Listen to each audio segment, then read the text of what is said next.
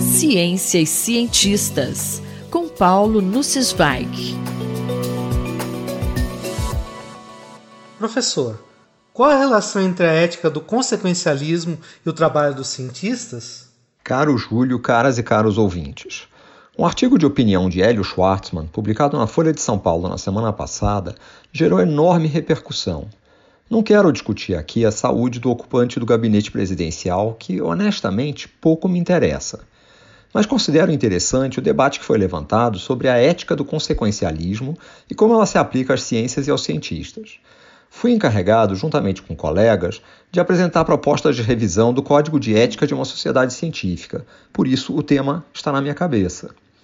Não sou especialista em ética ou filosofia, portanto não posso apresentar uma visão aprofundada sobre o assunto mas acredito que todos nós tenhamos interesse em examinar o quanto nossas convicções éticas se aproximam ou se afastam de correntes importantes de pensamento. De modo simplificado, éticas consequencialistas, ou mais geralmente teleológicas, colocam ênfase nos resultados de uma ação para avaliar seu valor moral. Em contraposição, éticas deontológicas avaliam se algo é correto ou não pelo caráter do comportamento em si, independentemente dos seus resultados. Muitas vezes, Éticas consequencialistas são consideradas puramente racionais, enquanto as religiões costumam se guiar por valores deontológicos. A comunidade científica atingiu alguns consensos em relação a comportamentos considerados antiéticos. Algumas sociedades ou academias têm extensos códigos de ética ou códigos de conduta, enquanto outras apresentam documentos sucintos, que se apoiam em outras publicações mais completas. Exemplifico com o Código de Conduta da Academia de Ciências dos Estados Unidos, que se resume a sete pontos. Aqueles que aceitam se tornar membros da academia precisam se comprometer em respeitar o código de conduta. Destaco aqui que os membros devem conduzir seus trabalhos com integridade e os mais elevados padrões, e que não devem cometer más condutas científicas como fabricação, falsificação ou plágio. Além daquilo que é definido como má conduta, em publicações mais extensas são definidas condutas prejudiciais, como autorias honorárias de artigos, falta de transparência sobre dados de pesquisa, entre outras.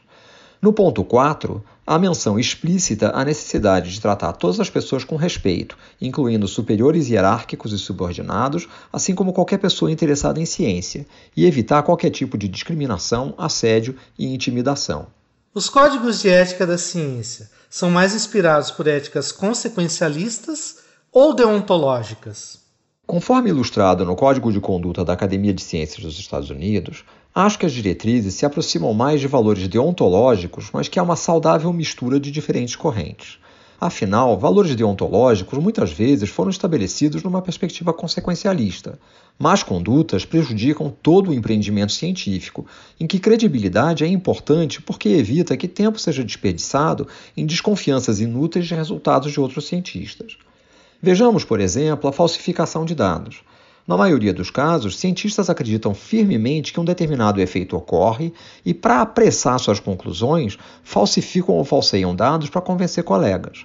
Acreditam que o resultado justifique a violação. A consequência é que outros cientistas desenvolvem outros trabalhos baseados naquele resultado falso num castelo de cartas que acaba desmoronando. Embora em vários aspectos da vida pessoal eu abrace valores consequencialistas ou uma ética pragmática, que defende a evolução social de valores morais, no caso da comunicação da ciência, tenho defendido uma ética deontológica. Muitas vezes, na divulgação da ciência, cometemos o erro de enfatizar os resultados sem valorizar devidamente os processos. Essa ênfase em resultados estimula propagandas enganosas, ou overselling, por pesquisadores que inflam conclusões dos seus estudos fazendo afirmações sem respaldo na pesquisa realizada. Uma das distinções entre ciência e religiões ou correntes ideológicas é a ausência de verdades absolutas na primeira. As verdades afirmadas com base na ciência muitas vezes são transitórias, especialmente quando são resultados de pesquisas recentes. Portanto, nesse aspecto, defendo uma ética deontológica. Ciência depende crucialmente do processo, que permite qualificar, questionar e testar os resultados obtidos. Paulo Sensweig falou comigo, Júlio Bernardes, para a Rádio USP. Ciência e cientistas, com Paulo Nussweig.